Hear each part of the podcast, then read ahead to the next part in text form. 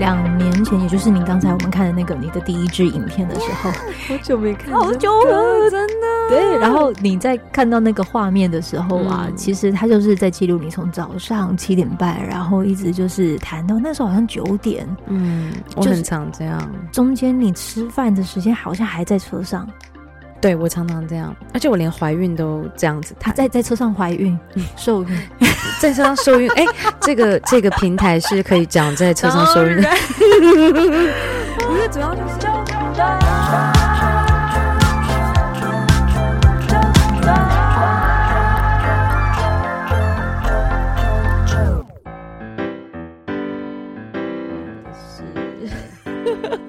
会这样，而且你知道我以前剪片会剪到哭哎，就是因为我很不熟电脑，很多操作，然后我都觉得我自己很笨，嗯、可是我不能不学会它，因为就没办法让别人看到我的影片的，嗯，所以就会一直学一些那种我学学不会的东西，三 C 百字。欢迎收听周团，我是九九，在我眼前的这位是江老师，罐头音效，马上，Hello，大家好，江老师。哇，蒋老师，怎样？不要一直喘气！不行，我真的，哦，啊，太汹涌吗？没有没有，好，我现在正式的，我先要抚平一下我的那个开心的感觉。我来到了姜老师的工作室，然后他其实也很像是纠团的大贵人。要怎么样子说是就就所谓的啾团的大贵人的定义，他有点很像是他愿意来到这个节目，然后跟我聊聊天，愿意讲他很内心深处的故事。有来过这边讲故事的，不管是方佑兴也好，还是未来有个就是网红作家，叫做黄大米，甚至是他们很很愿意在我节目当中分享故事，这对我来说其实都是很棒的相遇。所以我先谢谢你，没有，你不要这么夸张，你你只要一句话，我们都出现的好吗？你好夸张，而且。而且其实跟江老师的遇见是因为他在高雄的时候 演讲，你还记不记得当时演讲的那个过程？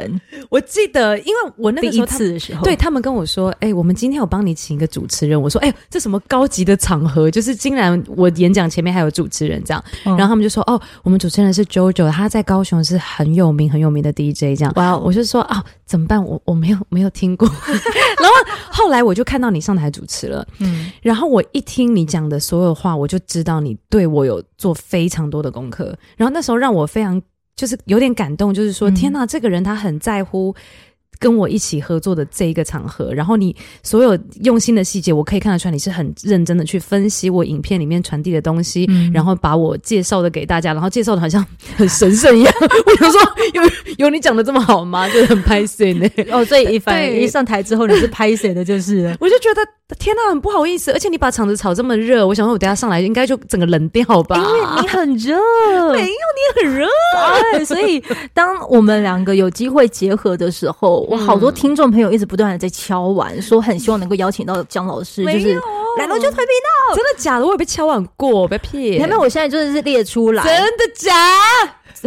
但我需要找，没关系，我相信你，我相信是真的是真的，所以我很开心的，就是真的是邀请到蒋老师之后，我很想要试着，因为我这做纠团，很想要回归初心，嗯，于是我现在要播的这个声音，也许是姜老师最初心的一个声音，我们先来听听看他的这个声音是什么了。天哪，好紧张，你怎么搞得那么紧张啊？不至于啦，姜老师。有听过这个声音吗？单元叫做姜老师生活日常，顾名思义就是姜老师生活日常。天哪，这是我第一次每部影片都会跟音乐相关的一个平台。既然是生活日常，那就用生活日常当做第一支影片吧。那今天就让大家陪多了。你还记不记得两年多这个时候拍影片的自己？其实我常常会回想到。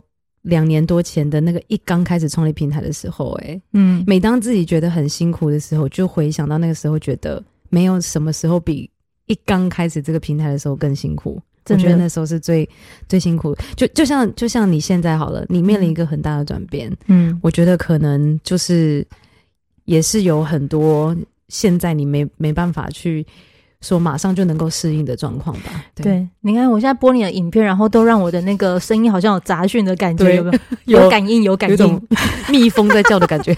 好啦，你还记得这个时候拍影片，其实让我印象最深刻的就是我们透过这个影片开始来聊所谓的练功这件事情。嗯，哎、欸，你的声音突然变了、欸，哎耶！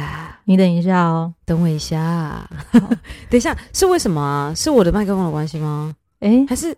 插手机的关系，还是跟那个没关系？没没没没没，怎么这么突然呢、啊？对啊，等一下哦，好，在讲话。喂喂，有哎、欸，就是有一个对耶，电流电流的感觉。他他他他他，还是我换回你的麦克风就不会有了。好，我们先换回来。对啊，先换回来。你知道我，要玩器材。你知道前阵子我在访问的时候，你是会怕鬼故事的吗？不会啊。哦，那你好棒哦，因为不会啊，器材这种东西本来有时候。不是我访方佑兴的时候，我们访问的过程就出现一个男生的声音。现在还没声音。喂喂，有可有，这样可以哈、嗯？出现什么声音？就是一个男生骂干。怎么可能？你是说你后来听才听到？没有，我们当下听的时候有听到。怎么可能串屏哦？我不知道那个什么鬼。好，那好，那是后面后面的事。等一下，为什么声音一直在跑调？太奇怪了。一二三，一二，你有没有觉得我在跑调？跑调是什么意思？渣渣渣的，有一点点。我其实觉得有点不太稳定，对不对？你好像要一直去弄它，我不知道为什么。好突然，是什么电波？还是有哪里不稳？就是我家的电流不稳吗？跟这台有关系吗？跟这台没有关系。是界面吗？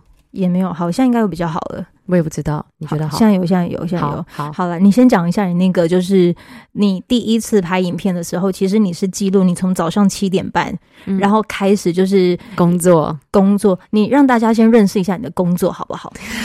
我是一个职业钢琴合作，大家会这么讲。但其实讲简单一点，就是伴奏。那伴奏是什么？嗯、伴奏就是呃，帮学生，假如说学生要音乐会啊，学生要期末考，嗯，或者是出国比赛等等的，嗯，他们会。不同乐器嘛，他们就需要一个钢琴伴奏，帮、嗯、他配伴奏这样子。然后我就是做钢琴伴奏已经十几年的时间了，嗯，然后就是等于每天就是要跑来跑去到不同的地方去帮不同的学生伴奏这样，然后已经奔波这样子，从我研究所就开始，一直到一直到算是今年年初吧。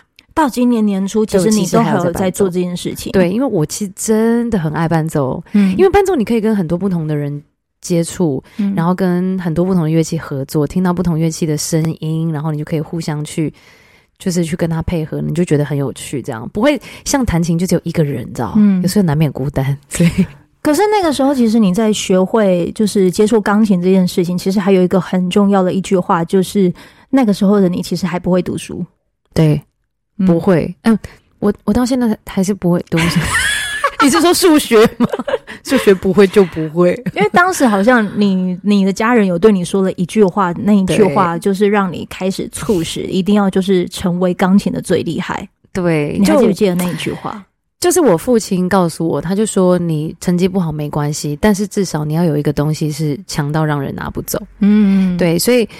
在那个时候，我在学科上面其实是真的很无力的，就是我觉得我不是属于很会念书的类型。可是我们班同学都表现的非常的优异，即便是音乐班，他们学科超强，所以我那时候就觉得很很挫败。可是我父亲他没有责备我学科不好这件事，嗯，他就说：总之你一定你一定要有一件事情强到让人拿不走，那你觉得是什么？那我觉得就是钢琴，嗯，所以。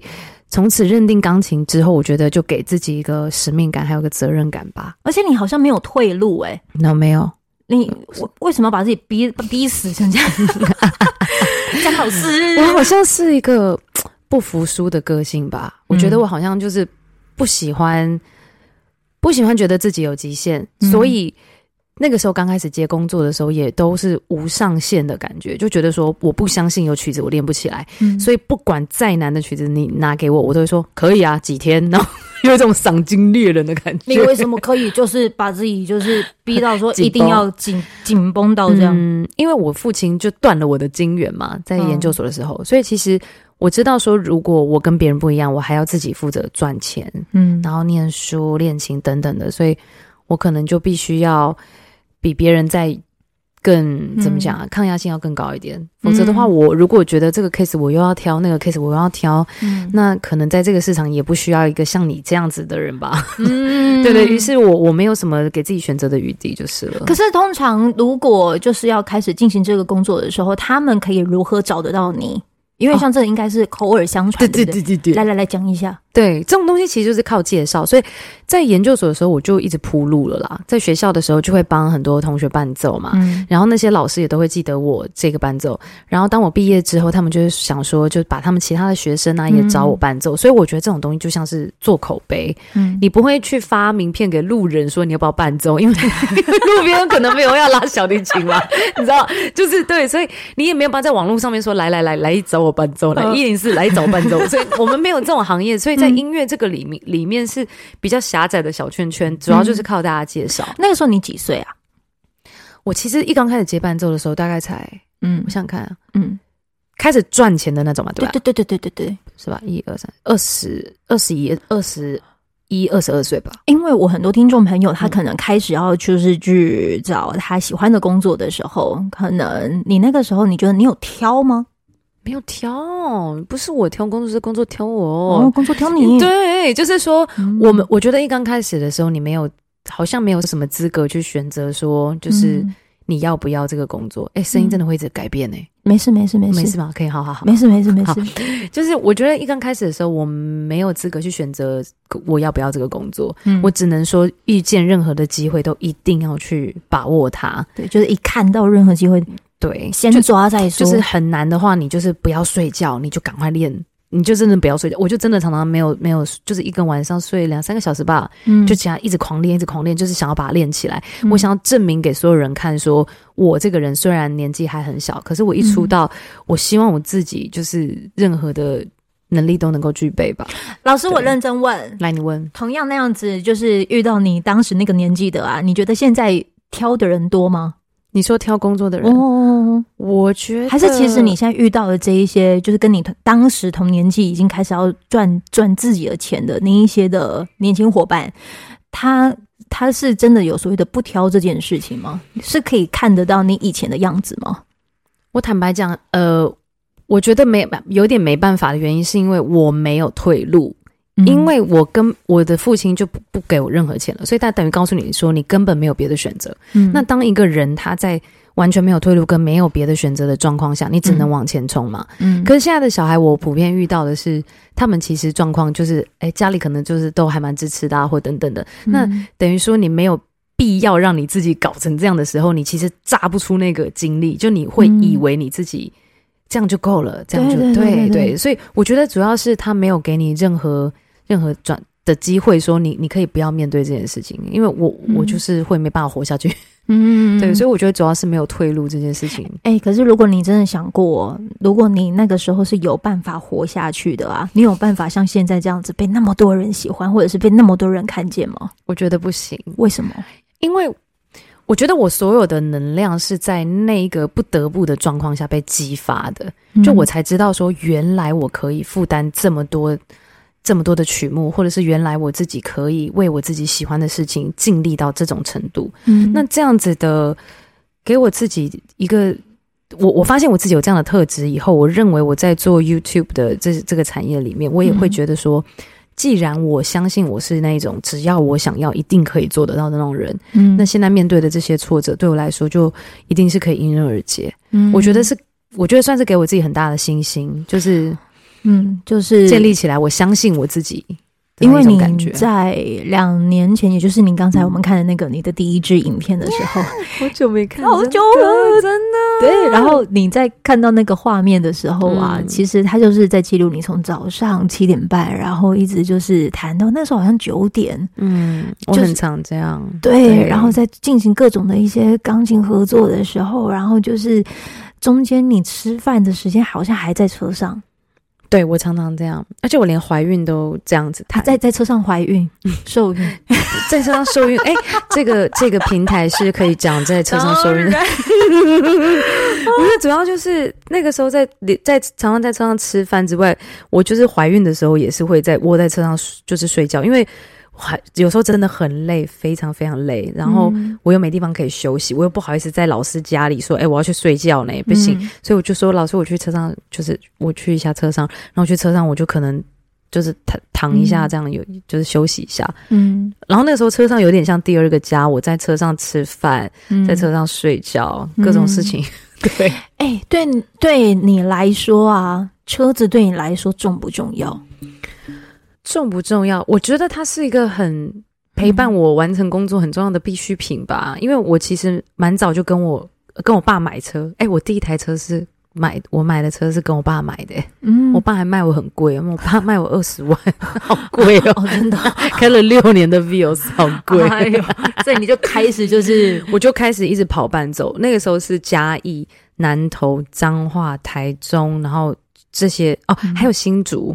这些地区全部都会跑，欸，哎，哇！就每天这样开来开去，开来开去，所以我必须要有车子，我才能够接比较远的伴奏。嗯，对对对，我没有想到你，你，你跑这么远的地方，对，而且那时候跑新竹是我怀孕到三十六周，嗯，我还没老大吗？还是老二？哦，那时候是老，我想看哦，嗯，老大，然后我还跑到新竹去，然后肚子已经很大了，然后开车又有点紧张，就是觉得说。嗯有点不知道赶不赶得上那个时间，因为要音乐会，嗯、所以还有宫缩什么这样，肚皮很紧，然后一边开就要一边跟肚皮讲说：“宝宝、嗯、不要担心，妈妈虽然有点紧张，可是我们很安全，好吗？”就要一直在跟他喊话。嗯、然后在台上弹音乐会的时候也是，嗯、肚子会突然紧起来，因为其实你的你只要紧张，然后你肚子就会紧绷起来。然后我就跟也是要跟小宝贝讲说：“妈妈在弹音乐会哦，不要害怕，什么什么之类的。”我有很多听众朋友其实是女性朋友哦。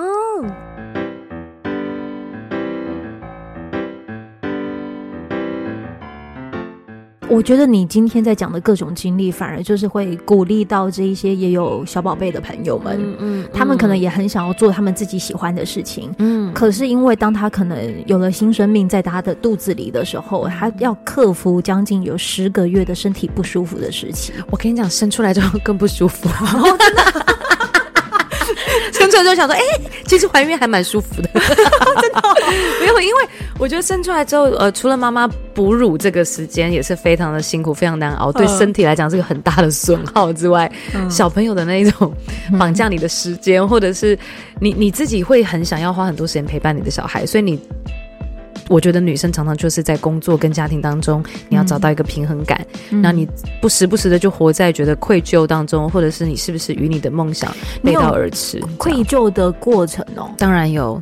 天哪，我我非常常愧疚到，就是我我在台北工作，然后到一半就是哭出来啊，就是我我就是觉得很对不起我的家人，就是我可能要准备音乐会，然后我在台北排练，然后我不能回来家里，嗯，然后可是我就会一直在手机里面看他们的照片。我跟你讲，妈妈都这样。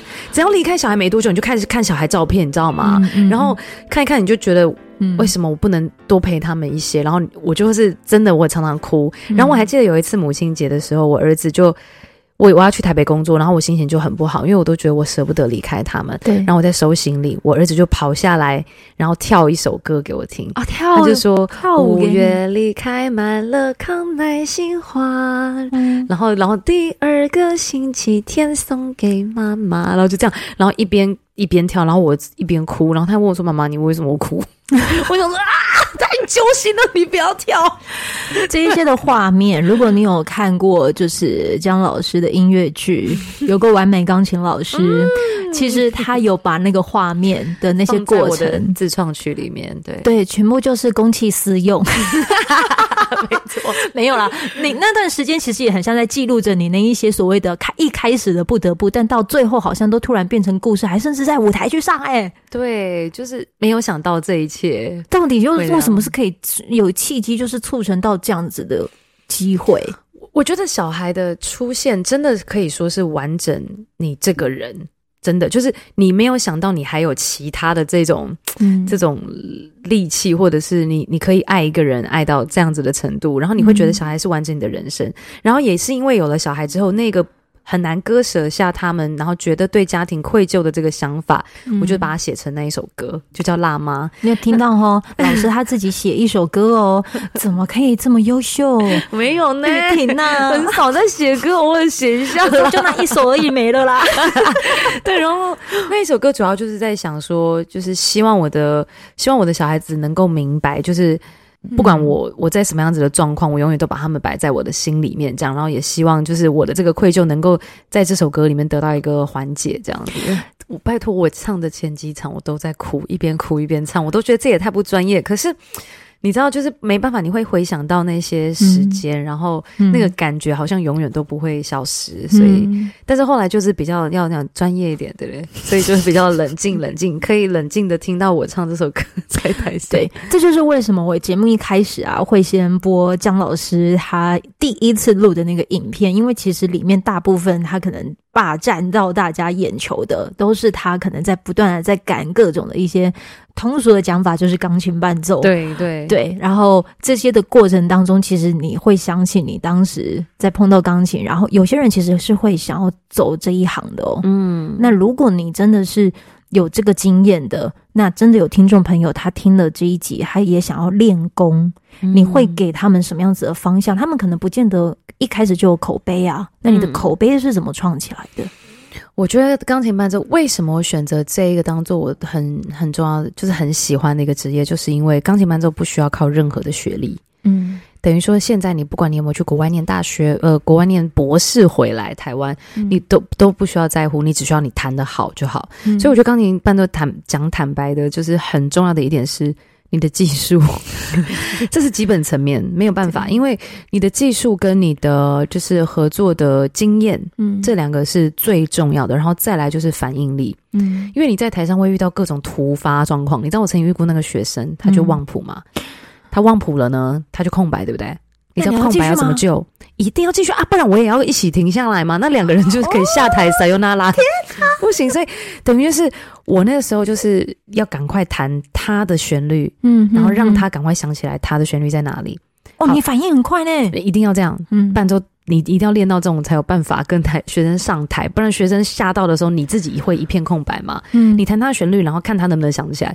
如果他还是想不起来，好，那你就赶快弹下一个间奏点，就是只有钢琴的部分，刚好让他休息一下。然后那个间奏点完了之后，他应该就可以想得起来怎么进来了。等于我们帮他再重新开，找个地方开头这样。对。但我遇过另外一种状况，就是。这首曲子有六面，他吹了两面之后，他跳到最后两面，嗯，然后中间两页没吹，然后旁边有一个帮我翻谱的，就想说，哎、嗯，他在吹哪里？怎么会找不到？然后我就自己赶快啪啪，然后翻过去，然后弹最后两页，快要弹完之后，他又在吹回前面，我又在啪啪，然后又在把它弄回前面。我想说，哎，同学，你不要这样哎，一个好好的曲子，吹吹到已经像走迷宫，我傻眼，然后他的老师也傻眼，但下来之后，他老师就佩服说。我跟你讲，你真的是厉害。如果没有找你，我学生应该完蛋了。哦，所以的口碑呢，是建立在除了你要很好的技巧，嗯，然后你有很多的经验值，嗯之外，你的反应力要很快，嗯，然后再来就是热忱，因为这个东西是等于你，你即将要练琴练一辈子，你都不能放松。练琴这种事情不是像说骑脚踏车一样，你学会之后就永远不用再理它，它就还是会不行。就是你只要没练哦，人家不是说一天自己知道。别两天，呃，老师知道，三天全世界都知道。对，你没练，对，所以没有办法，你就是会退步。嗯，那等于说钢琴伴奏这个行业，你必须一直把所有最好的技术都一直是拿在手上，你要，嗯，对，非常的敬业。我很愿意相信一件事情，你真的听到这一集，你完全认识不一样面向的姜老师，就觉得好像还蛮怕表吗？他本只要你影片上是看起来是觉得怎样不务正业？不是啦，就是我觉得你可以有这么大的幽默感，然后去处理你各种的事情。我甚至都觉得天哪，你连就是文具控这种东西，你也可以，就是 不是因为我真的很爱文具？你是文具控吗？你不是。好，那好，我们这集的访谈到这里结束，谢谢，谢谢。我不接受不是文具控的访谈，我不是，我不是，不是文具控，是我对这个世界不熟。他现在开始冷眼看我，我现在不行，我现在大翻白眼。为什么？为什么？谁叫你来的？下一位啊，哦，麦克风掉下来。下一集就要来跟大家聊一聊他另外不同的面向，就是他到底是怎么可以驾驭 YouTube 这个的这一块的同时，他还能够就是把他的那种的古典精神带入到那 YT 当中，这点我真的太佩服了。你一定等一下来讲一下这故事。当然没问题，谢谢你，谢谢，拜拜。